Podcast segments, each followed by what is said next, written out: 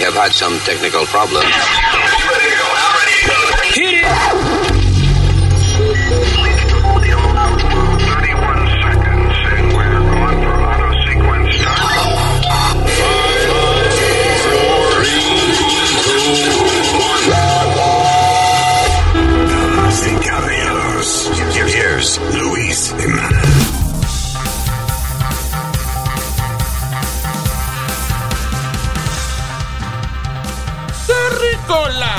Aquí estamos para educarle las orejas, ¿eh?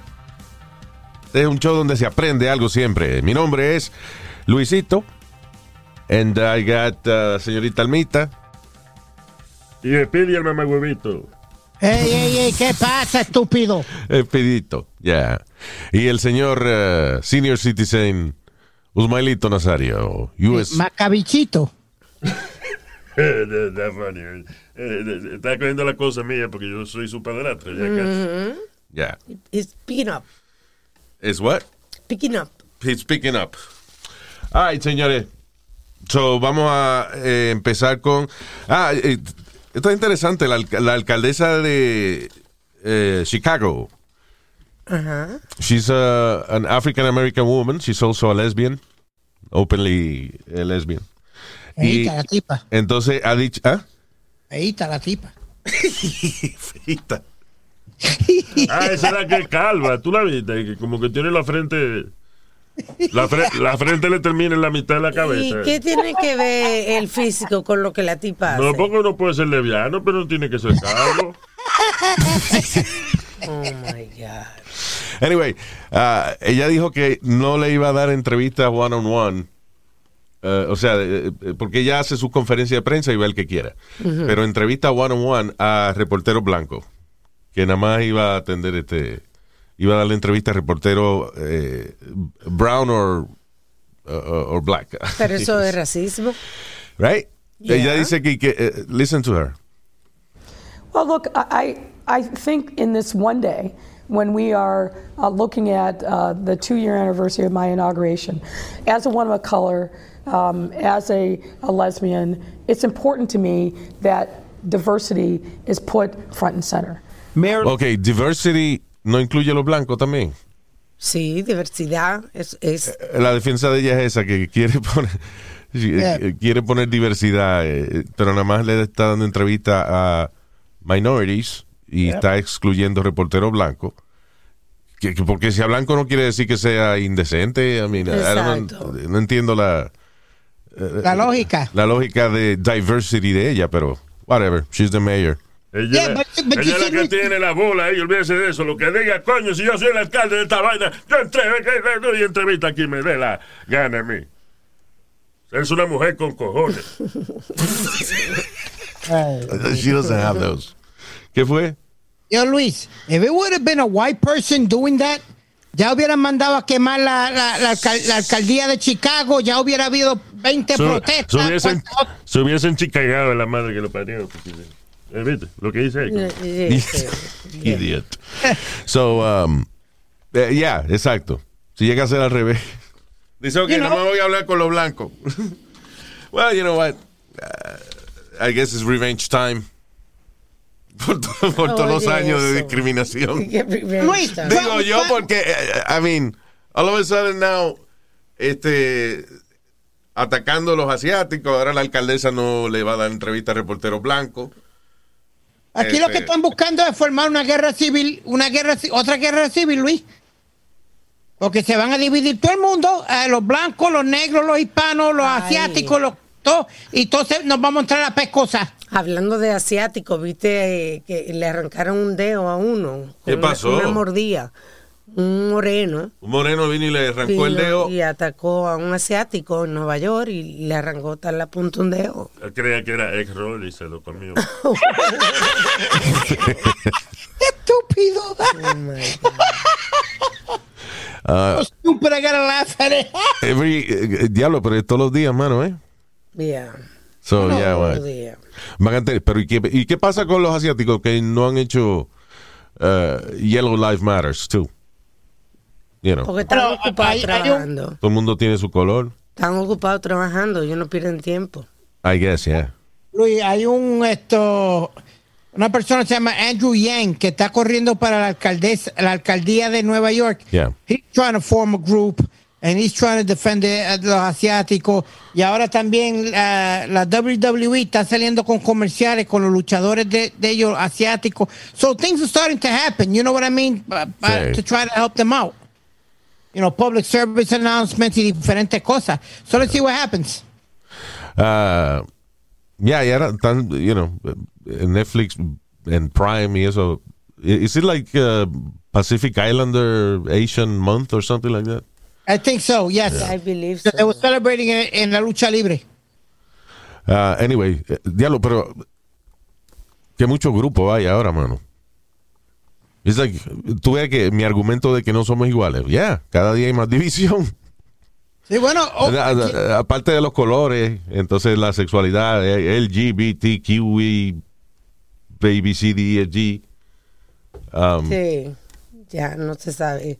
They, Sí, no me- we, ¿ah? Ah, sí, en vez de they. Mm, O sea, si en vez de decir she, si, si alguien no quiere ser identificado, hay que decirle they. Sí, they aunque, what? aunque sea una sola persona. sí, they. About, uh, no había el idioma shakespeariano, sino the. O sea, uh, you, the, qué sé yo, qué diablo, que. You, How the, about- lo- you, thy, you, thy love me. And I did do the, did I love you too. Some shit like that. Ellos usaban mucho, eh, tenía eh, más palabras, Sí. como nosotros en español, que tenemos él, ella, esa vaina. Ñ. They didn't have- eh, no creo que Shakespeare tenía ñ. Bueno, sí. Eh, eh, you me or not you me. That is the question. Oh my God. I just think, Luis, Idiota. everything's getting so out of control with. with tú eres Romeo y Julieta. I mean, Romeo y Julieta no era de Shakespeare, was it? no, Romeo y Julieta, no nieta. te estoy ayudando con la ñ, mamá Tú dijiste de la ñ de JP. Ve acá, el hijo de él fue el que escribió el Chavo del Ocho, ¿verdad? Chespirito. ¿Cómo fue? El hijo Oh, de Shakespeare. Oh my God, Luis, he's calling. Eso es un dato histórico. El hijo de Shakespeare, eh, Chespirito, que Oh fue el de God, Chavo del Ocho. señor. Well, it- it- it's a little true. Eh, Chespirito se llama así porque como él escribía tanto, eh, pero es un tipo chiquito, los amigos empezaron a decirle en vez de Little Shakespeare, you know, Pero- Che- Chespirito. Y se, se adaptó al Oh, español. really? Yeah, that's what Oh, it that's is. pretty Oh, cool. mira. Yeah. ¿Tú ves? Learn something new. Sí, usted dijo un disparate, Nazario, pero tenía parte de verdad. Bueno, pues vamos a ¿Cuál es el olvidarnos, vamos a disparate? olvidarnos del disparate. ¿eh? ¿Cuál fue el disparate que dio? De que Chespirito era hijo de, Ah, verdad. de Shakespeare. Pero vamos a olvidarnos de eso. lo borramos ahora ahí. ¿Cómo se borra? Deje, don't touch anything. All right. So, yeah. Esa es la vaina de la alcaldesa de Chicago. All right. eh, next. Does she, get thrown out? She get thrown out? No. Does, does she get thrown out? Does she deserve to get thrown out? No, tampoco así, no, pero. no... ¿Cómo que no? You're displaying racism. You're displaying racism. You're a, a- a mayor. You're not supposed to uh, hacer esa pendejada. Ven acá, Sorry. eh, y todos los senadores y eso que han votado en contra de los derechos eh, hacia los afroamericanos, you know, que son blancos. ¿Está bien? Eh, eh, esos están ahí, no los han metido presos. Espérate, So espérate, espérate, blan- espérate. Los blancos han discriminado un montón de tiempo. Yo no estoy diciendo que está bien lo que está haciendo ella, especialmente porque dice de que it's about diversity.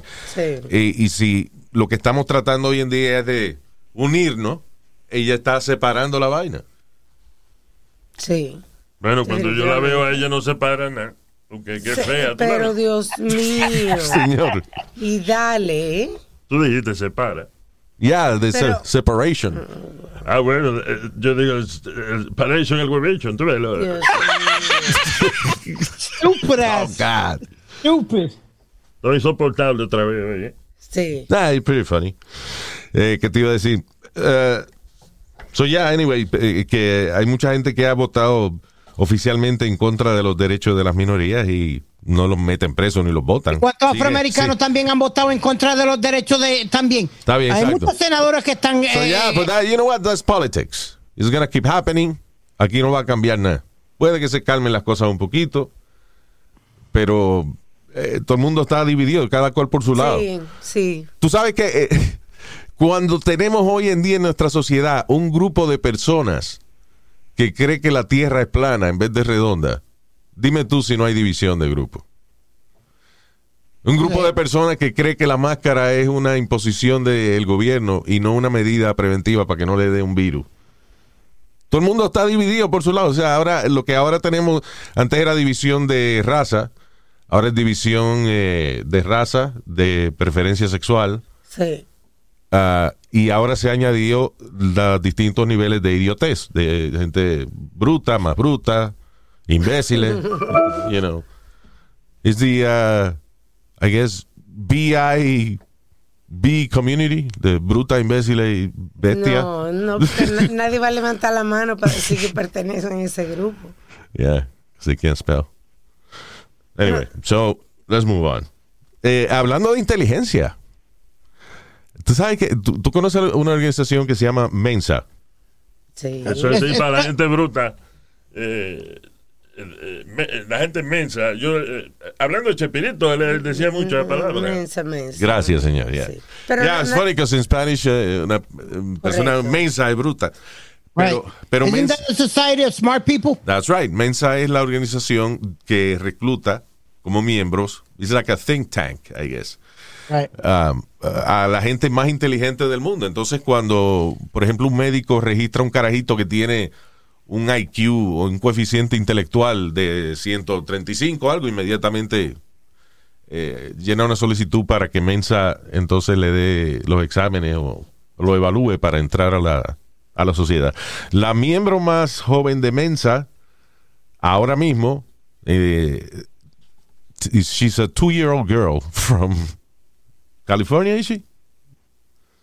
Dos años. Dos años. I don't know where she's from, but Pero te garantizo que no es americana, que tiene que ser de, de- de algún país de esto de... Es americana. americana. Tú no Eh. escuchas cuando Luis habla. Americana, sí.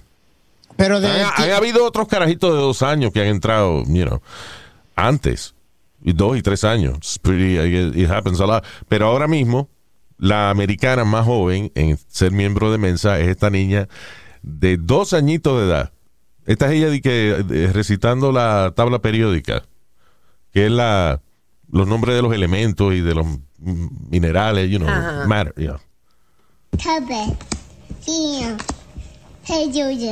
She's... Hombre, no. ¿Qué hombre no qué? No, ella, ella no está diciendo... Ah, ah, no, Doña Jiménez, de verdad. ¿Qué pasó? Tú no ves son disparate que está diciendo ahí. Ñeñe, me ñeñe. Señor. Ay, ay, ay, ay, qué genio la carajita. Dijo me ñeñito. Qué vaina es. I, I heard her say hydrogen clearly. Yeah. Uh-huh. Copper. Copper. ¿qué coño es Hoppe? ¿Qué? Dijo copper. ¿Eh? Cobre. Cobre animal, cobre. cobre. animal. Bueno, yo quisiera cobrar, pero ¿y cuándo va a ser esa vaina? Oh my God. Señor. Oye. Copper. Copper. Yeah. O sea, le muestran el símbolo, you know, el símbolo de, co de cobre, just the letter C, right? Y ya yep. inmediatamente dice que. Yeah. Helium. Helium. She's hydrogen. Got the hydrogen right. La tabla periódica. And she's studying Spanish. For two-year-old cash. She'll wake up one noticing something. Uh, los papás dicen, eh, I was going to play, pero a decirlo más rápido. Los papás dicen que ellos no le ponen ninguna presión a ella, que es ella quien todos los días se levanta y decide qué es lo que va a aprender ese día. Dice, hoy quiero, I want to do states. Y entonces practica, qué sé yo, los estados. y vaina. Yo recuerdo la hija del ingeniero de nosotros, así era que ella aprendía. Ella preguntaba lo que quería saber y le enseñaban ese día eso, la curiosidad de lo que ella quería saber. Wow. Y la muchachita era un genio, pintaba chulísimo también, era bien Wasn't she a model at, one- at one point? Eh, Era una También. modelo. la- she got commercials and everything. La, la Yeah. hija del... Yeah. ¿Eh? Bueno, esta niña, los padres, el papá es afroamericano y la mamá luce como que eh, es de descendencia de, de la India o, ¿Eh? o Pakistán, Es lo que te something like dije. Bueno, Es está bien, pero te- sí, they're, they're Americans and they live here. Yo estoy hablando de la descendencia de ellos. Pero, but, but, you know, she, she got Indian descent, que Sí, son todos inteligentes, son médicos. Yo entiendo a Piri que está mudo porque son eh, eh, eh, de que una negrita genio de dos años, increíble. Señor, pero ¿qué Yo no dije eso, espérate, espérate. Oh my Diablo, no, God. Tú sabes que. Well, it's incredible in any color, you know. Claro. Pero este, pero la niña sabe nada, sabe leer, sabe matemática, está aprendiendo este eh, español. Sí.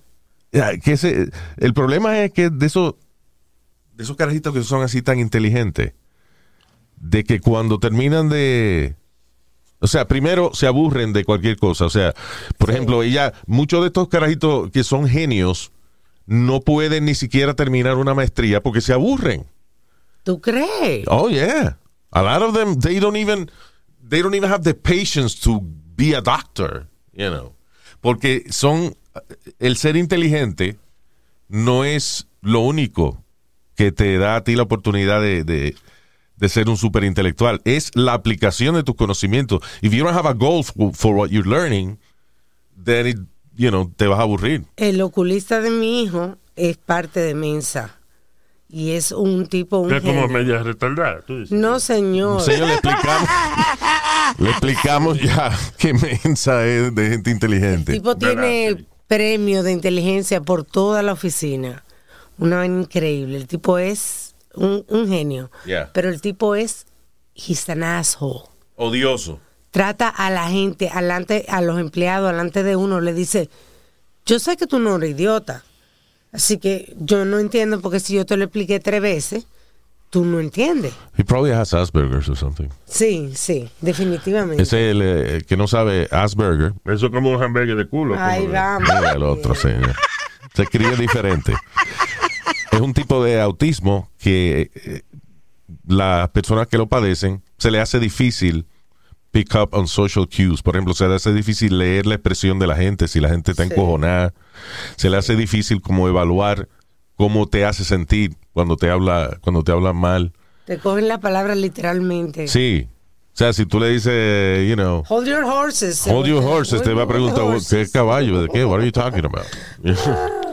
so, mire, Elon Musk, por ejemplo, he has that. Por eso es que tú lo ves que él se mueve raro y eso, porque él trata, él está como, eh, él aprendió a comportarse polite, Sí. amablemente. Sí. Pero en la- esos chamaquitos que son genios, eh, y especialmente when they have Asperger syndrome, no tienen paciencia para bregar con gente Eh, bruta. Ellos no pierden tiempo, dicen que le quita tiempo. Yeah. Si una persona no le añade a ellos, Yeah. Que para qué perder tiempo. Sí, por ejemplo, está hablando contigo y cuando una vez tú le dices la información que necesita y tú le vas a preguntar, ¿y qué, qué has hecho? O dice, ok, bye. ¿Y cuál? you know. So, anyway. Pero es interesante eso, que no solamente que los niños sean inteligentes es suficiente para asegurarse un futuro. Es que eso que aprendan tengan la pasión para aplicárselo a algo. ¿Entiendes? Yeah. Porque si no, you're just learning shit y no sirve para nada. Mira, una carajita británica de 10 años dice que tiene el IQ más alto que Albert Einstein y que Stephen Hawking. Con 10 años. Es habladora, como están muertos esos dos. Señor, pero hay récord de eso. ¿Eh? Que hay récord de Los récords ya no se hacen, ahora todo digital. en No, Dios mío. iTunes, podcast. Yo no estoy hablando El de diablo, mano. I'll tell you, Luis, the only, the only problem, they could be smart and everything, and y, y ahora mismo, la sociedad de ahora, they're missing the biggest education there is, street education. Ya no hay, ya no hay educación de calle. Bueno, porque hay, Y, chama- y chamaquitos así inteligentes, eso es lo que cogen bofetadas cuando salen a la sociedad. Well, eh, ok, I disagree with you eh, en el aspecto de que ahora no hay que ir a la calle para averiguar qué es lo malo de la calle. Exacto. ¿Entiendes? No, o sea, hay, no, no, hay no, suficientes medios y hay suficientes historias de generaciones anteriores que alimentan a los chamacos de ahora. No pueden menospreciar la inteligencia de los muchachos de hoy en día. They, they, they know, A lot. you know. I'm sorry. the- the- There's gotta- always stupid people and, y, de- y hay, y hay gente sensata. Eso ha sido parte de la historia, eso no va a cambiar. Lo que antes para tú saber eh, que, qué sé yo, que, que si tú te paras en cierta esquina, este, te van a dar una galleta, pues antes tú tenías que experimentarlo para tú saberlo. O tenía un amigo tuyo que coger la galleta. Ahora no, you just read it. the- Es como, como hay cierta manera tú montarte un tren. Y chamacos ahora no saben montarse a un tren. What the hell are you talking about? There's a certain way to get on the train. Es que oh, eh, apáguenlo y préndanlo de nuevo, porque oye esa vaina de que los muchachos de hoy en día no saben meterse en un tren. Señor, ¿y cuál es su problema? El problema de usted es que usted, usted es estúpido puerta. que no ¿Tú estás sabe. Que los muchachos de hoy en día no saben bajar una escalera y entrar por una puerta. Mamá huevazo, venga acá. No, sabe. huevazo es usted. Es lo primero. Y lo segundo es que eh, tiene que educarlos No cómo montarse en un tren. Estúpido. Que tienen que educar los chamacos de cómo montarse en un tren. I mean, you Seguro, know, para si, poder bueno, defenderse, Luis. si nunca. Oh, diablo, le añadió otra vaina ahora. Oh God. Speedy. ¿Tú ves? Ah. Sigan defendiéndolo. Oye, ahora le añadió karate a la vaina. ¿Qué es, joder? Dios All right. Ah, lo que tú dices. Can I give an example? Ok, go ahead. Ok. Cuando tú te montas un tren, no te sientes en, en el asiento. No, te sientas en el piso. eh, o en la, o en la, ah, Ah, tú te sentaste que- en la, en la barra de agarrarse, mamá huevo. ¿Cómo que no se siente? Venga. Que no se siente. Pon la espalda Se siente. tuya para, para Ah, la en pared. espalda mía sí se siente. A mí nadie me toca ahí. oh my God. estoy-. Speedy. Okay. Yeah. Uh, You're not making any sense. No. I am making sense. Late at night, Luis, never sit down in the- inside the train Okay. and always stand with your, with your back to the wall. Tú sabes que la, la- la pared tiene, el tren tiene su pared de eso. Pa- siempre mantén la, la espalda tuya a la pared. ¿Por qué? Eso dijo tu mamá ayer. Yo la paré y se me pegó. ¿Qué? Ok, ok, ¿sabes está bien, pero, pero, ok, pero eso, pero listen. they come around you para saltarte. Estás viendo todo el mundo al, al frente de ti. La persona no puede meterse por tu espalda si tú estás con, la, con, con tu eh, espalda hacia la pared. Está bien, Speedy, Es pero una ok. pero precisamente, precisamente tú estás diciendo eso, right? Porque Right. el que está escuchando no tiene que experimentarlo, porque ya lo oyó en un podcast. Lo que estoy diciendo es que hoy en día los muchachos que tú dices que no saben montarse en un tren, bueno, hay que ser, eh, eh, o sea, you have to be aware of your surroundings. Además, escúchame, ¿cuántas personas hay en el mundo? ¿Cuánto espacio, cuántas paredes hay en un tren que tú puedes pararte? El tren está lleno de paredes, Alma. El tren son, son cuatro paredes con no, ruedas. porque él no está hablando Oh, de, él no está hablando de donde hay vidrio, él está hablando de donde está la pared. Bueno, es lo que quiere decir, eh, no vamos a tampoco, yo sé que el cerebro de él es microscópico, pero let's not micromanage what he said. Okay. He means, you know, pegarse, pegar, eh, pegar el culo a algún sitio donde nadie pueda estar detrás de ti. Exacto. Ahora, lo de sentarse no estoy de acuerdo porque uno te- se puede sentar y, y tener la espalda pegada a la pared. No, but you, you, you have an uh, easier way to react when you're standing than when you're sitting. Pueden, pueden tirarse encima o algo y cuando están al frente de ti parado, no pueden. una vaina. Si a mí me van a dar una galleta en un tren, yo mejor me siento porque la caída va a ser de menos altura. Si yo estoy parado y me dan una galleta, entonces puede que me haga más daño. Estúpido. that makes sense. Yeah, okay. Si te van a saltar, mejor te cómodo en tu asiento. All right, anyway. Eh, Lo que quiero decir es que el conocimiento es más accesible hoy en día. Yeah, y por eso que por, por el conocimiento estar más accesible y no aprender, por eso que están pasando las cosas. Tú tienes un caso ahí de, de, de una persona en Atlanta que le llevaron el carro y lo llevaron el ajastrao. Ah, ok. Ese fue un concejal en Atlanta que está corriendo actually para la alcaldía. En- y él, cuando era concejal, votó porque, eh, de, de- como quitarle los fondos a la policía, right? Oh, yeah. ¿Qué pasa? El tipo se monta en su carro, un Mercedes-Benz, Ajá. como eso dice, como eso de las 11.45 de la mañana, cuando dos criminales forcejearon con él y se llevaron su carro. Los criminales son de las edades de 11 y 7 años. ¿Qué? Pero no le dio una galleta a los carajitos. Were they? I mean, si estaban armados da miedo. Ba- eh, no, lo que pasa es que él se está bajando y parece que a lo mejor se, se baja el carro y se pone el jacket o lo que sea, Ah. y los carritos se meten en el carro Ah. y arrancan. Él se agarra del carro y lo arrastran por un bloque. Oh my God. No, lo funny es que la policía tardó 45 minutos en llegar. Me imagino que en venganza por él estar votando para quitarle fondos. Eh, ahí tiene. Ahora no tiene, necesita, ahora te jode. Ahí tiene. Pero Luis, ve acá. eh, y vamos, vamos a hablar en toda seriedad. Cuando tú y yo no estábamos, estábamos creciendo, habían de esas clases de, habían chamaquitos de 7 y 11 años robando carros y jodiendo en la calle. Yeah. No. Y cingando cabra también. Cingando chivas. No hay edad para, para, para el crimen y el amor. No estamos hablando de chingar cabra ni hostia Está santa, bien, tú estás hablando de, de cosas que hacen carajitos entre 11 y 7 años. Pues yo estoy diciendo lo que yo he visto y lo que yo Ay, ay, he ay. experimentado. Diantre. Yeah. All right. So, so, eh, eh, siempre. da- da- ¿Tú no crees que antes quizá pasaba más que hoy en día? Hostia, eh. No, hell no. Why you have to be so nasty? Hostia, eh, diablo.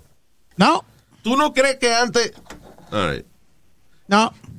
Después que empezaron los, los Grand Theft Auto y todos esos juegos y todas esas jodiendas, ahí empezó la pendeja. Yeah. ¿Tú crees que es por la violencia de los juegos de video? Seguro que sí, Luis. It's not the same. When you play a video game, you do it for fun. ¿Cómo que do it for fun? Bueno, que tú te diviertes porque puedes hacer lo que te dé la gana en el juego. Pero, y en la, cuando y en la nosotros- vida real no puede. Ok, pero cuando nosotros estábamos creciendo había pan o había algo normal. No había un juego donde tú coges una condena prostituta y le entra martillazo. Yeah. Well, yeah, that's true. Maybe, I don't know. Maybe eso causa algún tipo de curiosidad. ¿Tú me entiendes? O, o- o te vas en el juego, te vas a un tiroteo con la policía. Come on, really? Ahora, este, si eso es un, un tipo, pongamos un jefe de algún grupo criminal que decidió eh, contratar carajito de 11 y 7 años para robar carro, eh, this, is, a genius move. When nobody's expecting it. No. No se va Sí. tranquilo. El carajito, porque otherwise que se le ocurrió a esos dos carajitos llevarse ese Mercedes-Benz. ¿Quién le va a comprar un Mercedes-Benz a dos idiotas de 11 y 7 años? Pero Luis, acuérdate que diste la noticia de las dos chamaquitas de Washington que se llevaron al pobre hindú y, y- y lo mataron. So, eso es lo que estoy diciendo, que debe ser una organización eh, eh, criminal, y no con tipo, un adulto. Sí, que Dice, está mira, contratado un chamaquito. Tú sabes que nosotros, un agente con un jury se ve sospechoso, pero dos carajitos. Y aparte, si los arrestan, eh, you know, los sueltan. O, Can I ask you a question now? Yeah. Real quick. yeah. Do they, do they charge those guys, those kids as uh, adults? No, I don't think en este caso. Mira lo que le pasó Why a, la- a las Why not? muchachas que mataron al hombre, que la, la van a soltar a los 21 años. Yeah. Ah, sí, esa fue una que, la que hablamos. ¿De qué, qué edad tenían ella? ¿15? Eh, 13, Yeah, 13 around y 15, creo, algo así. Sí, se robaron un carro, arrastraron al dueño del carro y eh, chocaron. Y cuando chocaron, el tipo salió volando y se restrayó contra un building. Oh. Y die. And he died. Y la van a soltar a los 21 años. Pero el problema que yo tengo ahora con eso es, Luis, que ahora van a decir, ellos no sabían qué carajo estaban haciendo, son niños. Get the fuck out of here with that. Si saben robarse un carro, saben montarse y llevárselo, cárguenlo como adultos. Charge them with adults. Bueno, Sorry. eh, You bueno, knew what the fuck were you doing? Hay casos en los cuales, o sea, tú eres un chamaquito de, de 11, 7 años, viene una- un tipo adulto and treats you de una manera como colega de él y te dice, mira, ven acá, hey, we're partners now. Ustedes hagan esto y yo le voy a dar este 200 pesos a cada uno. You know, si tú estás en la calle y no tienes padres que te estén velando y eso, why, of course you're going to do it. But again, but you know, my point is, you know what you're doing. It's not like como dicen, oh, mi hijo no sabía lo que estaba haciendo. Ah, él sabe que le están pagando 200 pesos por el carro. Y sabe que está haciendo las cosas mal. Está bien, pero, pero a un chamaquito de 11 años que se roba un carro, no lo pueden, de- no le van a dar 20 años de cárcel, mío, tampoco. ¿Por qué no? Bueno, he didn't kill anybody. Por eso es que está, está- está Ahora, la sociedad como las está do- ahora, Luis. la- las dos Los carajitas. Ahora, la- perdóname. la- las dos carajitas que mataron al tipo. Sí. Esas debieron haberle dado. eh, Por lo menos 30 años. exacto. Anyway. Oh, what, what they do is they charge him as a minor. They're going to keep him in a, in a minor facility hasta los 21 años. Eh, bueno, moving on. Eh, noticia trágica pero graciosa. Le, remo- le, le cortaron la pierna incorrecta a un pobre hombre que estaba en el hospital eh, enfermo. Mío. Mi teoría siempre, que, ¿cuál es, Luis? ¿Ah? Mi teoría de siempre. Marcar con un Sharpie. Con un Sharpie. Pues- E- Esta es la, esta es la mala. O sea, uno mismo, right? Uno mismo. Tú llegas al hospital y ya, mira, esta es la pierna mala, corte aquí. Yeah. Porque el problema fue ese. El paciente tiene 82 años, right? Y eh, parece que una enfermera, antes de llevarlo a la sala de operación, marcó la pierna incorrecta. Ella la marcó con un Sharpie, I guess, o whatever. Ah, y entonces le cortaron la pierna, este, la pierna que no tenían que cortar. Ahora yo digo, ¿qué, qué fea tienen que ser las piernas de ese hombre que el doctor no se dio cuenta cuál era la enferma y cuál era la sana. I mean, you know. That's right. Digo, a menos que fuera. No, porque. Para- And now the problem is that, ok, le cortaron la, la pierna y eh, tú dices, bueno, ¿por qué no se la pegan de nuevo? Porque cuando te cortan, te amputan una parte de tu cuerpo que se supone que está enferma, lo, e- no lo ponen en hielo, lo ponen en, un, eh, en una bolsa eh, como y después en una caja, en un, en un zafacón especial que tienen para desperdicio biológico. Oh. So, No, y después que cortan el hueso, no lo van a pegar para atrás. Entonces, parece que cuando el hombre se despertó, dijo, pero esa no era. ¿Y, Oh, ¿y qué tuvieron que hacer después? Cortarle la, la pierna la correcta. Ahora se... Oh my God, pobrecito. Pobrecito, pero ahora son millonarios. Está despatillado. ¿eh? La pata, tú. Pobrecito. Pero tiene 82 años también. eh. Ah, bueno, se va. Se, Sí, ya, se ya, va- ya, ya caminó se va a morir, se va a morir millonario, como dice Pidi. Yeah. All right. eh, what else is happening? Se va a dar lo último gusto. Amer- America's Youngest 200. Ah, oye, esta vaina.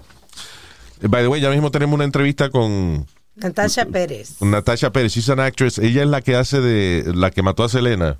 Yolanda. Oops, spoiler alert. Yolanda Saldívar, la que mató a Selena. Ajá. Eh, eh, Oh, she gotta be ugly. No, she's actually she's, eh, eh, No, ella es una mujer guapa. Lo que pasa es que para el personaje de Yolanda Saldívar tiene que ponerse una peluquita risa, como es, de pelo rizo. Y she gained weight for the character, Claro. pero she's just, you know, she's pretty. ¿Cuánto, ¿Cuánto artistas, por favor, no son monstruos, Pidi, en la película? Y en la vida real, el mismo Pidi. Explícale. Explícale qué carajo. Que tú eres así. Lo, lo menos lo, lo de maquillaje, tú no hay forma de quitarte eso. Yeah. Go ahead, Speedy. No, him just shut the hell up already. Go- eh, habla de la entrevista que vas a hacer. That sounds interesting. Eso. A, a- a la babosa, babosería que está hablando el pendejo. Este es el lado tuyo. Mire, mire, respete, respete, que yo soy su padrastro, eh, porque yo pago, coño, por estar con su mamá. ¿Qué? Que yo pago por estar con la mamá de él. Porque, pues. ¿Cómo usted paga para estar con la... Pero, Señor, pero... señorita, usted no, usted no se la ha llevado de que la mamá de este eh, se vende por dinero, se alquila. Ey, ey, ey, Luis, Luis, Luis. Ay, Páramelo, le tumbo los dientes. Digo, párame, lo busca quien te lo pare. Venga, este tipo, hermano. Yeah. Dios santo. Um, una botella de vino de 200 años que estaba supuesta para. Se le iban a regalar y que a Napoleón Bonaparte, right? La vendieron por 30 mil dólares. Y ese cuento, hermano. Can you drink that? ¿Cómo, ¿Cómo yo sé? O sea, ¿cómo yo me convenzo? ¿Cómo alguien me convence a mí de que esa botella se la iban a dar a Napoleón Bonaparte? Big deal. What's the deal? So Napoleon, what? you know, a, big historical figure Sí, y el pero- es coleccionista de vino. El problema es que ese mercado de vino es tan corrupto. Hay tipos que son supuestamente unos eh, coleccionistas de, de vino y que saben de vino. Hay un, un viejo ahí que pagó como 3 millones de pesos por una botella. Verdad, verdad. Que Eric eh, de Chateau, que de dónde carajo de Francia, y no y era embuste. Fue un, un, un coreano que la mezclaba en la casa. No hay especial en Netflix de eso. Yeah. uh, Sour grapes. Sour Grapes. Eh, Mire ese documental para que usted vea cómo es la vaina. Sour Grapes se llama. It's interesting. It's like a thriller, Sí. you know. Ah, y entonces, eso. No, porque es una botella que se la íbamos a dar a Napoleón. Napoleón llegó a recibirla. No, se la íbamos a dar. Pero no se la dimos. Verdad, eso es un nuevo rico. Sí. Definitivamente. Pero la pregunta es, ¿se puede tomar un vino de 200 años? Bueno, si está, si está bueno, Luis. Ok, eh, es, está bueno un vino de 200 años. Si ok, está conservado bien, ¿no? ok, está bien conservado un vino de 200 años. Hoy día, Es la, la misma pregunta. Ok. ah, didn't we have one? We had one, yes. Eh, era un vino que sí tenía 30 years. tenía ciento y pico de años, yo creo, something like that. Sí. Y lo encontraron en un galeón español. Yeah. O ese fue el cuento que me dijo el tipo, I, I don't It was know. delicious. You know. Ah, fue en el restaurante de Emerald, I believe. Entonces, este, ah, eh, supuestamente, si no le da la luz, como estaba profundo debajo del agua, no le daba la luz, eh, estaba bien sellada la caja, el corcho no se, o sea, no se le metió, eh, no se oxidó el vino. Ajá. Y cuando salió de ahí, pues era un, excel- un excelente vino, una vaina que costó 200 pesos el trago. Sí. A 200 pesos tú pagaste un trago. Un traguito. Hay, hay veces en la vida que uno tiene que comer mierda. If you have $200 to spare, why not? ¿Por qué no probar un vino que lo sacaron, coño, de un galeón español? Ah, y viene el sommelier, que es el tipo eh, del, El de- bravo. experto, experto en vinos del restaurante. Cuando tú pides ese trago, right? El tipo llega y te da una clase de, de- y te enseña Sí. fotos de dónde lo sacaron y el certificado de autenticidad y toda la vaina. Te explica la textura, eh, te dan una clase. Y tú relambiéndote loco, por darte el trago. El mamá huevo ese hablando. Ven acá, hermano. Yo le, oye, yo le diría, te voy a dar 50 pesos más y te callas. Para que se calle. Diablo, Nazario. Ah, qué inculto usted. Ay, one more thing antes de la entrevista con la mala de la serie de Selena de Netflix. Este, oye esto, en Pakistán, padres que no casen a sus hijos a la edad de 18 años, a- a- o sea, de- antes de los 18 años, serán multados y también pueden ir a la cárcel. ¿Pero por qué? O sea, los hijos tienen, tienen que casar a los hijos. O sea, es que ya también es como también en, en la India que tienen que arreglar el matrimonio. Para asegurarse de que van a haber producción, ¿ok? Sí, guess, pa- eh, por ejemplo, tú tienes una plantación de hierba y aquel tiene una plantación de otra vaina, de, de qué sé yo, Papel o algo para enrollar. pa- de Vamos a papel para enrolar. Entonces casamos la hija con el hijo y tenemos la, la hierba y el papel para enrolar. O sea, nos combinamos de esa manera. That's right. Diablo, qué terrible. qué atraso. Uh, that happens a lot over there. Wow. Una manera de sobrevivir también, lamentablemente. Pero, o sea, el gobierno pone presión con esa vaina. No es que la gente lo hace por necesidad. Ahora es ley de que si usted, los, los hijos suyos pasan los 18 años y no se han casado, eh, va preso usted y ellos también. Oye, esto, la multa es de 6 dólares con 88 centavos, el equivalente. Pero eso no eh, es nada. En la moneda de ellos. 6 dólares Yeah. por no casar tu hija. el problema es que eso es un salario semanal allá. O sea, el salario... Oh, really, Luis? That bad? Eh, el salario promedio allá es eh, like 8 dollars a week, 8 to 10 dollars a week. Entonces, si te dan una multa Por cada de, hijo que tú no has casado. te dan una multa de, de 6 pesos y pico, hasta- te están que- quitando la mitad del salario, ¿Y de más, más de la mitad del salario. ¿Cómo uno vive, verdad, con ese salario? Eso Bueno, no en, en Cuba eh, ganan menos. Tú no, los carajitos eso que uno le manda 20 pesos. Eh, de huele bicho, de huele bicho, ¿cómo es? Huele bicho. huele- World Vision. World Vision. Ajá. Ah, huele bicho. Todos los niños pobres de allá y vaina, que uno le manda 20 pesos y esos niños comen buenísimo, con menos, con menos es porque eh, tú le mandas 20 pesos, pero ellos seguro co- se cobran para su secretaria y su vaina, el carajito le vienen llegando dos pesos y medio. Y con eso él va a la escuela, él come, se paga su carrera Eso no universitaria. es así, señor. Adiós, eso es lo que te dicen. Es una contribución que usted está haciendo para ese niño.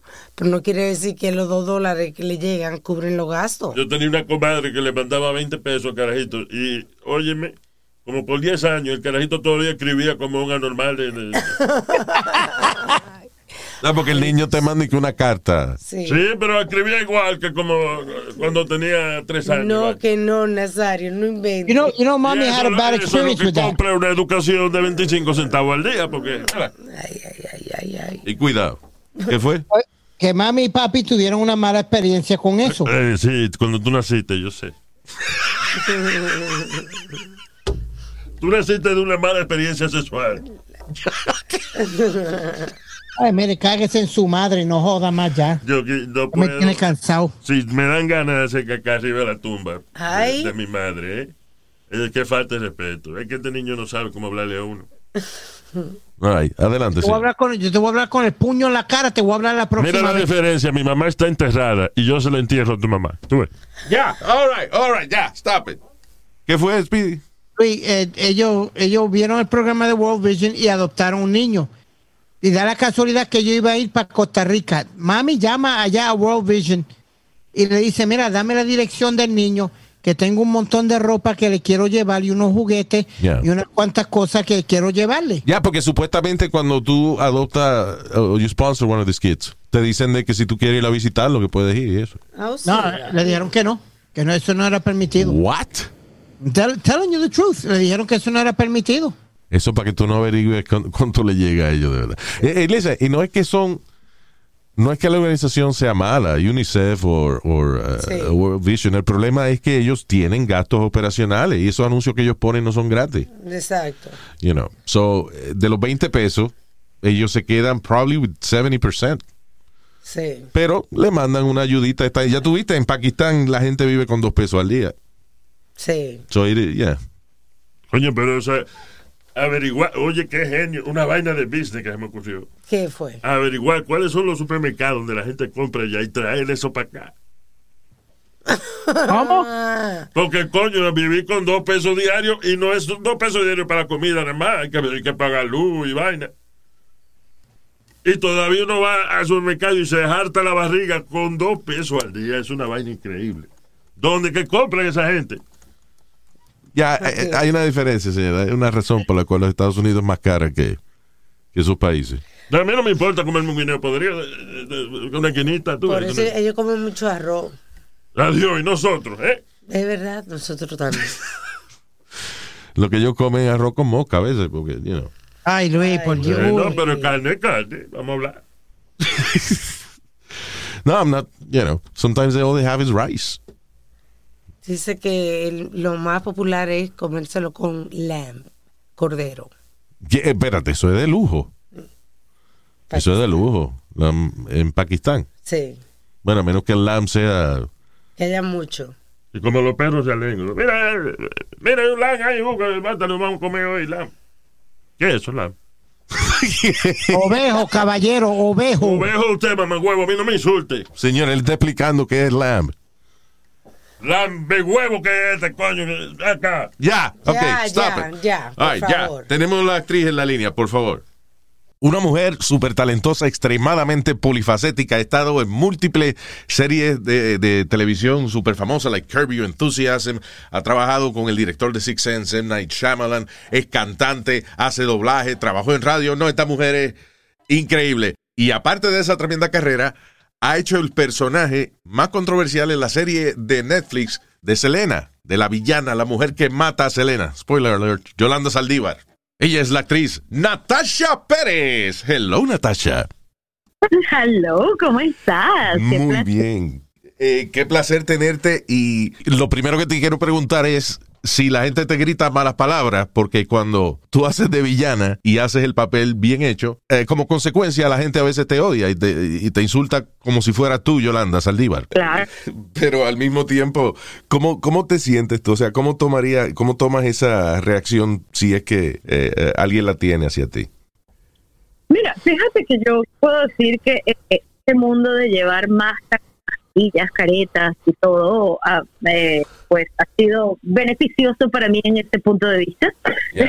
claro. Ah, pero también el hecho de que, pues yo estoy en, en, en- si nos pudiéramos ver ahorita, te darías cuenta que no, no me parezco tanto a ella, ¿no? Entonces, eh, eso es una me- cosa interesante porque eres una, eh, eres una mujer hermosa, una mujer, eh, o sea, completamente distinta a Yolanda Saldívar. Sin embargo, Hasta ahora como no he tenido mucho contacto con la gente, pero tú sabes que yo, yo me imagino que en algún momento alguien me verá en la calle y aunque no me reconozca, le caeré mal y no sabrá por qué. Ah, sí, ¿verdad? nada más no te vayas a poner una, la peluca de risito y el pelo corto porque entonces ya hay, hay problemas. Sí, ahí, ahí sí ya, ya peligra, ya peligra, ya peligra. Pero No. sí, bueno, al principio no te cuento la aprehensión que tenía con respecto al personaje, ¿no?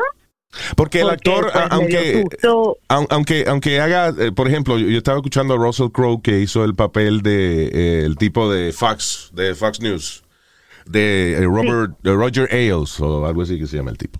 Ah, y hasta cierto punto eh, él explica de que he, he had to like the guy. Uh, at some, you know, right to internalize, to, to be him. Claro, bueno, lo que pasa es que yo, yo creo que un actor nunca debe juzgar el personaje que hace si no se hace imposible hacer hacer nada. Imagínate el que le toca hacer el papel de Hitler o el que le, hace hacer, le toca hacer el papel del diablo. O sea, no, no uno, uno no puede eh, dar un juicio moral con respecto a la persona que uno está haciendo, porque a fin de cuentas todos somos humanos y todos estamos en esta vida tratando de hacer lo mejor que podemos. Y si nuestra infancia, si nuestra valores que nos inculcaron, si las circunstancias nos ponen en, en, en una situación donde no tenemos quizás ese criterio para tomar las mejores decisiones, pues eh, eh, erramos a veces eh, fatalmente para, para, para muchos y, y no es una cuestión de juzgar a la persona que lo hace, Sí. en este caso, eh, eh, cuando uno se fue, uno obviamente tiene que poner, hay, hay reglas en esta sociedad, hay cosas que hay que seguir. Nadie cree Eh, que es malo el de- problema, right? El problema es que na- Ah. na- nadie cree que es malo. Sí, nadie se sabe malo y De si uno acuerdo. y si uno va a ser el personaje de alguien no puede asumir esa, sabes, Es- es- esa pun- ese punto de vista. Uno lo que tiene es que entender la humanidad del otro para poder decir, bueno, wow, a- a- a- así más o menos estuvo estuvieron las circunstancias y, y esta persona se sintió que tuvo que hacer lo que tuvo que hacer. Ah. Entonces, ¿Alguna vez te viste tentada a- o, o- o se te ocurrió de que podría ser buena idea tratar de conversar con ella? Yo no sé si, si se puede, pero... Bueno, yo, yo claro que se me ocurrió la idea, porque desde el punto de vista actoral, pues eh, eh, el hacer un personaje que está, que existe en vida real para uno tenerlo de referencia es usualmente como un lujo, pero, pero realmente yo, en el momento que se me ocurrió, yo no sabía que, que los padres, que el, que el papá y que la hermana estaban involucrados en la Claro. producción. Y al entenderlo, pues uno comprende, ¿no? Una situación muy difícil, muy dolorosa, que, que obviamente no, yo no quiero causar más dolor a la familia, no, no quiero causar problemas, y realmente mi misión es ayudar a contar la historia de Selena, a quien todos amamos, respetamos, y, y podía hacer eso mm, basándome en los videos que hay de ella. Entonces había suficiente material como para para poder hacer un, un- un trabajo que me hiciese sentir orgullosa. Natasha, ¿y será que en la vida de, de Yolanda, eh, obviamente eso fue lo más grande que le ocurrió y al perderlo, pues perdió el juicio también? Porque eh, eh, uno se pregunta, ¿cómo es que puede uno amar tanto a una persona y no en una relación amorosa, sino de, de, una persona para la que trabajas, que es parte de tu vida, y de pronto eh, pegarle un tiro en la espalda? Y que ella era enfermera. Ella fue enfermera. También, wow. Sí. Sí, no, es, es una situación muy, ah, muy, muy triste.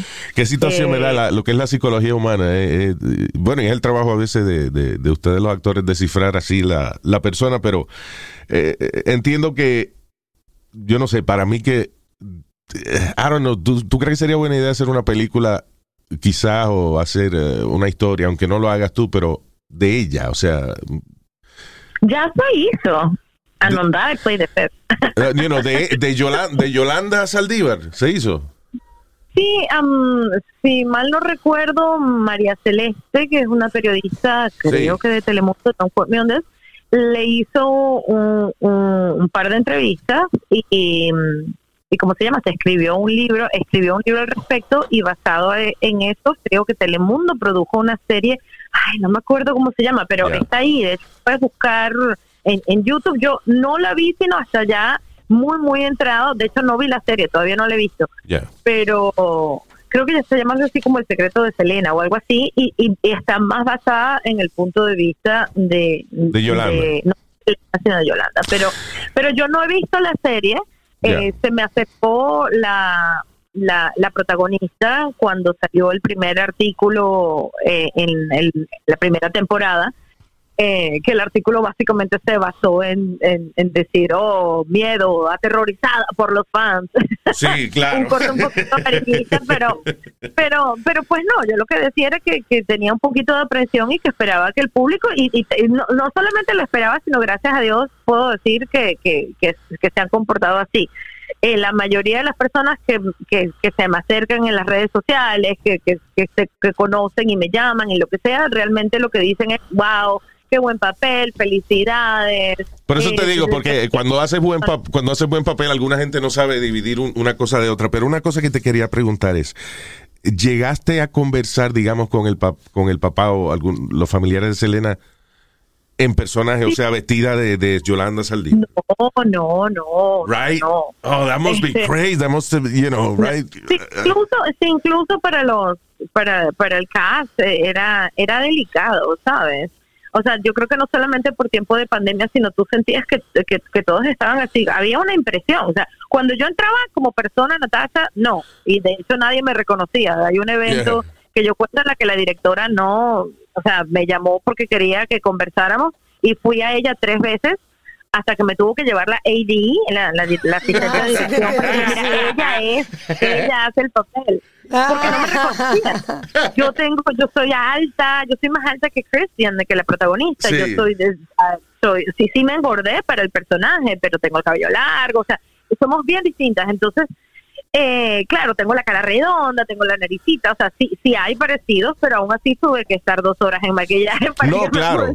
No, por, por supuesto, pero, pero estoy pensando yo desde el punto de vista, right, de que eh, eh, el personaje, o sea, Yo- Yolanda mata a Selena. ¿Cómo tú inclusive, digamos que entra este el señor Quintanilla y tú le dices, ¡eh, buenos días! ¿Tú entiendes? No, no, imagínate, yo, yo, yo escuché que ellos estuvieron alrededor del set, pero Yeah. jamás, ni, ni siquiera como Natasha se me acercaron y ni, ni, ni me da nostalgia, comprendo total y absolutamente, más bien que valientes en atreverse a contar esta historia desde su punto de vista, porque, porque, porque aunque es su versión de la historia, su versión de los hechos, pues tener que revivir esto una y otra vez, mira, qué duro. Sí, es difícil. Estaba yo pensando, wow, como por lo menos, eh, I, I guess la producción los ha mantenido a ellos lejos para, para no traumatizarte a ti. No, no, mira, es que si alguien me dice que alguien que a- a- alguien siente que se, que se puede sanar teniendo dos minutos de caerme a gritos pensando que soy alguien, mira, yo me protejo, me hago unos, me echo unos ramazos, lo que sea, y si, te, y si te ayudo con gusto, pero, pero claro. yo creo que, que no, que ya ha pasado mucho tiempo, ellos tienen, esa herida está siempre ahí, pero ellos ya han conversado mucho al respecto de eso públicamente. Entonces, yo comprendo y respeto totalmente. Mira, mi mayor admiración para Selena y, y que puedo contar, pues, ayudar a contar su historia para que su legado siga, mira, es un placer, porque yo también tuve el placer de poder conocer su historia y su, su música, pues, a mucha más profundidad de la que de otro modo, ¿sabes? Hubiese estado expuesta a ella. Así que, qué bonito. Y obviamente eh, tienes un gran talento porque cuánta competencia me imagino que existe para un papel en una serie importante como esta, ¿verdad? El casting, ¿verdad? El casting. Pues te dijo el productor que, mm, que dieron 3.000 audiciones. Wow. Wow. Y es normal que entre 3.000 y 6.000 personas apliquen para un papel, pero usualmente nunca se ven más de 15. Entonces el hecho de que se hayan visto 3.000, quién sabe cuántas aplicaron, ¿sabes? ¿Cuál es, cuál es tu, tienes algún, eh, alguna reacción cuando, when you get a role, like, que, te llaman y te dicen, eh, eh, eh, ¿sabes qué, Natasha? Mira, el papel es tuyo. I mean, te- you yo nunca creo cool. nada. Yo nunca creo nada, yo soy sumamente escéptica. Te digo, yo he estado en, en línea para, para hacer coros para Alejandro Sanz, en fila para cantar en un disco con, eh, con Ricky Martin, eh, a punto de irme de gira con Juan Gabriel. Todo ese nivel de Wow. y hasta que en, en Hollywood y, y en el mundo este del entretenimiento, yo digo que todo es humo y, y- y espejitos, ¿no? Para decepción de, la, de los fans, lo siento. Y ni siquiera, Pero- eh, y sabes que a veces me imagino, muchos actores filman sus escenas y todo, y al final Es que le cortan. Eso me decir, yo en Spanglish firmé tres escenas y si me ves, yo hasta esperé el DVD para esperar a las escenas que se cortaron y ni aparece ahí. That's right. Ay, duele. Entonces, y mira, eh, creo que fue Kevin Costner el que siempre dice que su primer en su primer papel no solamente lo mataron, sino lo cortaron, porque él hacía el papel él hacía el papel de un, de un cadáver, de un muerto en un en un en un ataúd. y, y, y le cortaron la cabeza, nunca le nunca le mostraban la cabeza. Entonces, por eso yo te digo, ni que filme hasta que hasta que el producto no esté afuera, yo no me creo. Yo todavía estoy así como ya va. Sí salió la serie, porque en cuanto pasó la pandemia, te digo, ya. Cuando ocurrió cuando ocurrió el, el encierro, el lockdown, yo decía, ya está, pues, o sea, ya, se cayó. Nada, Wow. olvídalo. Oye, y- Este, después. ¿Y cómo es ese? grabación. Disculpa que te interrumpa, perdón. Es que eh, mencionaste lo de la pandemia. ¿Cómo, eh, o sea, cómo fueron las medidas para lograr terminar la, la filmación? No, no, como dicen aquí, no manches. O sea, mira, este, nosotros paramos producción el 15 de marzo, como todo mundo, ¿no? Ajá. Y no volvimos a, a la segunda temporada, sino hasta que nos dieron aprobación de los protocolos del sindicato con, con estrictos protocolos de salubridad. Entramos a filmar y fuimos, si no la primera, por lo menos entre las primeras tres series que volvieron a producción durante el lockdown. Y eso fue en diciembre. Ah, perdón, ¿qué diciembre? En agosto. Eh, Wow, qué y cada valor. per- cada persona que llegaba tenía que estar dos semanas, obviamente hacerte el, el examen de PCR, teníamos que estar dos semanas en cuarentena antes de entrar y cada un día sí, un día no, nos teníamos que hacer el examen del PCR. Cuando en algún momento, con todo y todo, pues, y, mira, había distancia social, estábamos encerrados en nuestros cuartos y venía alguien en full protective gear y nos lanzaba así, toma que tienes la comida, pues, no podíamos salir, no podemos salir ni a caminar por ahí, o sea, yo tomando solecito en el balconcito, así, ¿dónde está un rayito de sol? Wow. Porque de verdad, no, y después salir en careta, en máscara, cuando decían acción, ya nos quitábamos la cosa, y cuando decían corte, otra vez, todo el mundo máscara, todo el mundo posición y desinfectando todo. Oh, my Lo cual God. realentó- Y el maquillaje realentó el con- proceso de una manera, pero ni te cuento, pero terminamos la serie, pues yo digo que esta serie es un milagro. Wow. Eh, prácticamente estaba como, pa- parecía como un astronauta. O sea, eh, estaba Sí, sí, dentro de la estación espacial y no podía salir de ahí. Y por eso es que, ¿sabes? Eh, yo digo que ah, para, para todos fue muy, muy difícil, pero yo digo que ese, la distancia social, sobre todo conmigo, porque todo el mundo se tenía que poner la mascarilla y la careta, pero yo no me podía poner la mascarilla, sino solo la careta transparente, porque si me ponían la mascarilla me arruinaba el maquillaje. y la- Claro, la- y otra vez, cada vez que. Y, y eso, en cada pausa y cada cambio de luces o de cámara tiene, tiene todo el mundo que ponerse la mascarilla. Sí, es, es- Sí, total, complicado. total. Pero conmigo había extra distancia social, porque obviamente yo yo no tenía la mascarilla de protección, sino solo la careta. Sí. Entonces, eso hace, yo que entré, yo, yo entré después, porque todos ellos empezaron a filmar en noviembre, Sí. y cuando yo entré, que yo estaba en el último capítulo de la primera temporada, yo entré fue en febrero. Entonces ya ellos eran una familia, ya ellos estaban formados, pero si yo hubiese estado una o dos semanas, ya hubiese formado parte de la familia normal. Pero como fue la cuarentena, nunca logré eh, estar en contacto realmente con los actores, lo cual al personaje le vino de perla porque fue así Ah, como por la de distancia. soledad, por la distancia, porque Claro. pues obviamente na- nadie me quiere, ¿sabes? Nadie, exacto, nadie me quiere. Un abrazo, please. Entonces, y es que nadie, pues nadie me conocía y no tenían la oportunidad de conocerme. Creo que Kristen y yo fuimos las únicas que entramos un poquito más en contacto, pero cuando decían corten, ella estaba tan ocupada que ella era momento de comer Claro. o tenía que hablar con su niña. Entonces no era que yo podía que no, mira, quiero hablar contigo. O sea, no había mucho espacio. Pude entrar en contacto con la hermana, la que hizo el papel de la hermana de ella, Noemi, eh, y con la que hizo el papel de la mamá, Sadie, quienes eran mis vecinas de, de vamos a decir, de piso, porque realmente nunca vi su... Entonces Wow. nos conectábamos por texto, así como, ¿escuchaste ese ruido? ¿Viste que Wow. fuego? Era, era por texto, porque es que no nos podíamos ver. Wow, that- that's crazy. Qué, qué esfuerzo. De verdad que lo felicito doblemente por no solo por el éxito de la serie, sino por la realización de la serie. O sea, ¿no? eh, es tanto el esfuerzo que conlleva los actores, el crew, y en una situación como esta, de verdad que lo felicito. Ay, no, de verdad, muchas gracias por todo el apoyo. Todo el mundo ha sido tan tan bonito y con todo, incluso la gente que no era muy fan de Selena, la gente que que, que de repente is not into the style, están viendo, apoyando, como eh, haciendo como el sharing del social media, o sea, Claro. todo el mundo se ha portado súper lindo y mira, pues yo creo que el resultado es que hayamos sido la serie número uno en 23 países. Yeah, no, solo- yeah.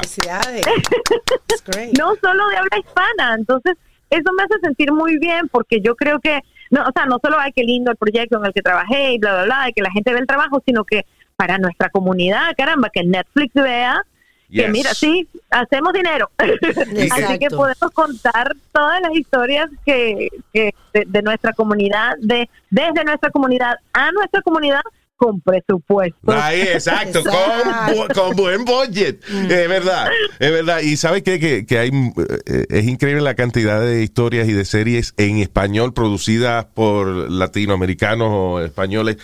eh, que han tenido éxito en Netflix, como La Casa de Papel, por ejemplo, que es un, ha sido un fenómeno espectacular. Y eh, esto va a ser el breakout role. Eh, tú sé que has trabajado mucho y has hecho muchas cosas, pero yo creo que esta, este papel eh, eh, y esta exposición, right? ¿Te han llegado ya algunas ofertas o, o tienes? Han, han empezado, han empezado a llegar papeles interesantes y eso, pero yo estoy tratando de ser meticulosa porque yo también estoy- yo he estado trabajando en mi álbum, yo soy músico, entonces Yes. eh, eh, el, el pobre álbum ha tenido un- un- una, una a- ese es otro que hay que hacerle una limpia. Este, Oye, pero ya, viste a Billie Eilish graba en la cama de ella. Así que Pues sí, no hay excusa. lo que me falta es el hermano que me produzca el disco. Ah, es verdad. Yo, te- yo canto en la cama, no hay problema, pero You have like a jazzy, kind of a jazzy style, right? De, eh, eh, a- Que a- a este álbum. una mezcla de indie, porque es medio indie, indie rock, pero, Yeah. pero tiene jazz and funk influences. Y he estado jugando últimamente con, con mucho de lo de nuestros países, como un poquito del folclore, pero con un poquito de electrónica. Entonces, Wow. realmente es bien fusión, pero es pop, o sea, no es así que me van a... dumbi. O sea, no me van a... No, tampoco, está tan oscuro. Ah, eh, ¿Y cuándo crees que termine, puedas terminar el álbum? Mira, eh, está bastante cerca. El, lo único es que ahora me dijeron hay de repente sorpresitas de nominaciones y cosas por ahí y tal vez sea importante esperar el momento indicado para lanzarlo, ¿no? Claro, claro. Este, y como dicen ahí, el tiempo del universo o el tiempo de Dios es divino y, y yo estoy confiada en que cuando la gente deba escuchar, porque pues las letras son muy mías, son, de- son muy de mi vida, son cosas eh, y eh, cosas que me han tocado, incluso eh, trayectos emocionales por los que ha pasado mi mamá o amigas que, que como que los internalizo y los, los analizo y los exploro. Claro. Entonces, eh, yo, yo como es algo muy íntimo, me encantará que la gente, el mayor número de personas puedan exponerse a eso y a los que les gusten, bienvenido y a los que no les gusten, que lo descarten, pero, pero espero que, que pueda llegar. Ya, lo que, uno dice así por fuera, los que no le gusten, pues que lo descarten. Bueno, los que no le gusten, que no tienen gusto, vamos, que no tienen buen gusto. Acabó. No, gustos y colores en este mundo hay de todo. O sea, a, a mí hay cosas, yo yo no, yo aquí nunca fui muy reggaetonera, por ejemplo, Yeah. pero salió Calle 13 y tú me veías, atrévete. Salte del closet. That's funny. Óyeme, eh, ya- Pero fíjate que sí he hecho reggaetón, he hecho mucho reggaetón en comerciales. Ah, sí. sí, ¿verdad? Ta- También canta jingles. jingles, sí. Right? Sí, canto, canto jingles y, y parte de la como que de la exploración de, de, de atreverme a escribir más mis músicas porque yo antes he formado parte de bandas y he cantado canciones del guitarrista, del baterista, no sé qué, pero cuando empecé yo a cantar fue precisamente, eh, escribí un par de canciones y un par me gustaron y quedaron decentes, pero empecé a, empezó a darse la oportunidad de hacer jingles y de reunirme con productores y venía el creativo y nos daba un brief así como, bueno, yo quiero que esta malteada haga a la gente sentirse feliz. Ah, bueno, feliz. Entonces uno va apuntando y la canción tiene, el- la mini canción de 30 segundos tiene que hablar de felicidad, de sabor, de lo que sea. Claro. Y bueno, ahí se, cre- se crean jingles con, basados en la emocionalidad de un producto. Pero ya es una cosa bien distinta cuando uno habla de pues la emocionalidad de uno, pues es una poesía ahí que más, más íntima. It's another kind of, it's, it's another acting job, you know, ser cantante, right? Es an acting job when you do it, pero es un es un trabajo de escritura cuando cuando te sientas, o sea, es composición a Claro. nivel musical y es y es lírico, ¿no? Es como es más parecido a escribir un poema. Es algo que rima, es algo que que que te tiene que mover a ti como como autor y y preferiblemente que mueva al que lo escuche también. Y- Entonces por eso uno hace talleres. Por ahí. Y, eh, y, y tener experiencias interesantes, porque ahora que tú dices eh, que escribes acerca de tu vida y eso, estoy pensando, wow, si yo fuese a escribir una canción, ¿de qué diablo lo haría? Diablo, Esta lo- mañana me rasqué los dedos, o sea, que- que- Aburrimiento. ¿te entiendes? yo no salgo de aquí, man. I have no songs for me. Ay, no, pobrecita. Bueno, ves, entonces hablas, hablas de eso. Hablas de eso. De hecho, una, una de las canciones que de hecho me, me llegó ahorita am, se llama Soledad. Y ella habla de alguien que está solo y que de repente le llegó alguien a su vida y, y, y se convirtió en la luz que ilumina su soledad. Oh, that's Entonces, nice. entonces, por eso digo, tú estás solo y luego viene alguien y te alegra la vida. Puede ser un amigo, puede ser un familiar, puede ser una pareja y entonces así, eres la luz que ilumina mi gran soledad. Ay, entonces por ahí va. Ay, qué chulo. Qué chulo. Oye, me te deseo mucho éxito eh, eh, con tu álbum. Ya lo tienes con la serie de, de Selena y obviamente pues todas las cosas que van a venir. Eres súper talentosa y de verdad que es un honor hablar contigo. Muy chula, muy nice eh, como persona también. Y que viva eh, los actores latinos, que viva Venezuela también. No, muchas gracias por la invitación y qué placer escuchar tu vocesota, caramba. Gracias. Yo, yo, yo luzco bien por la radio. En persona es que me distorsiona un poco.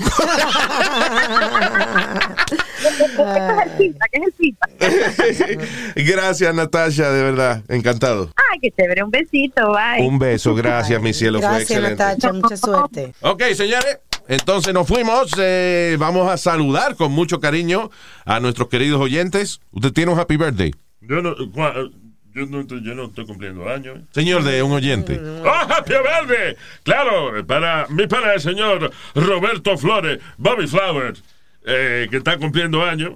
¿eh? Esa, él es eh, ingeniero de conducción de vehículos pesados.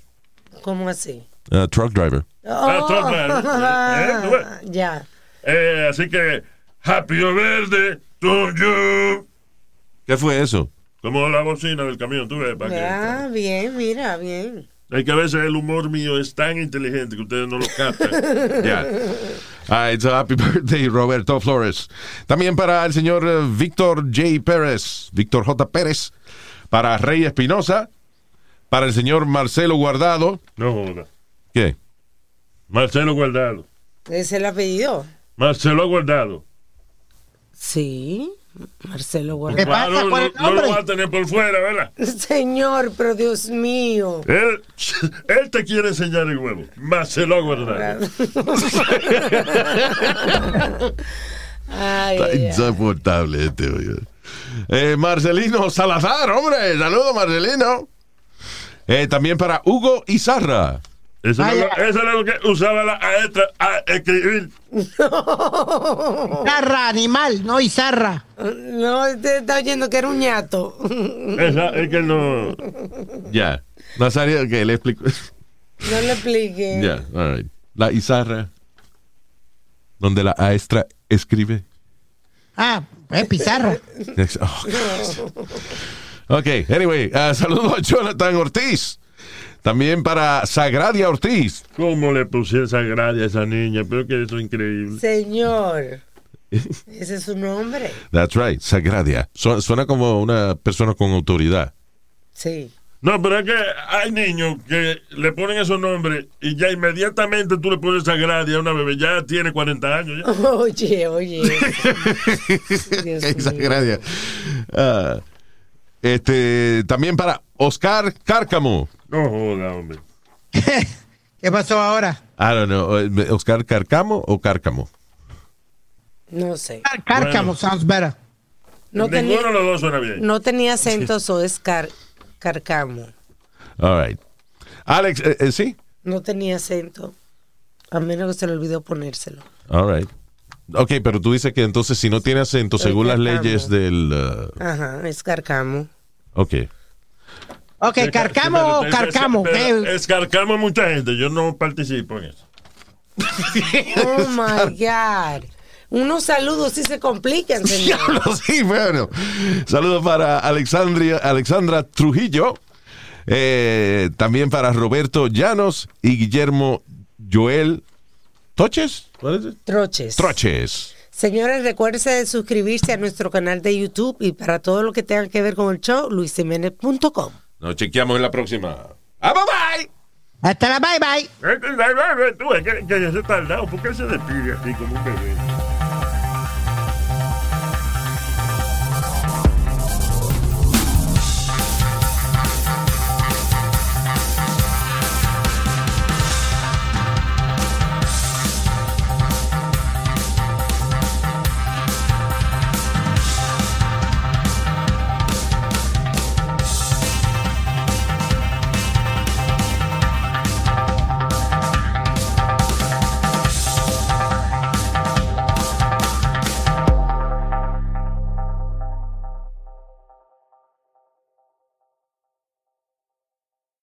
Emmy award winning John Mullaney presents Everybody's in LA, a special run of six live episodes created by and starring Mullaney that'll stream live on Netflix during the Netflix is a Joke Fest. The comically unconventional show will feature special guests where John Mullaney explores the city of Los Angeles during a week when every funny person is in it. Watch John Mullaney Presents Everybody's in LA, debuting May 3rd live at 7 p.m. Pacific Time, only on Netflix. Life is a highway, and on it there will be many chicken sandwiches. But there's only one McCrispy. So go ahead and hit the turn signal if you know about this juicy gem of a detour.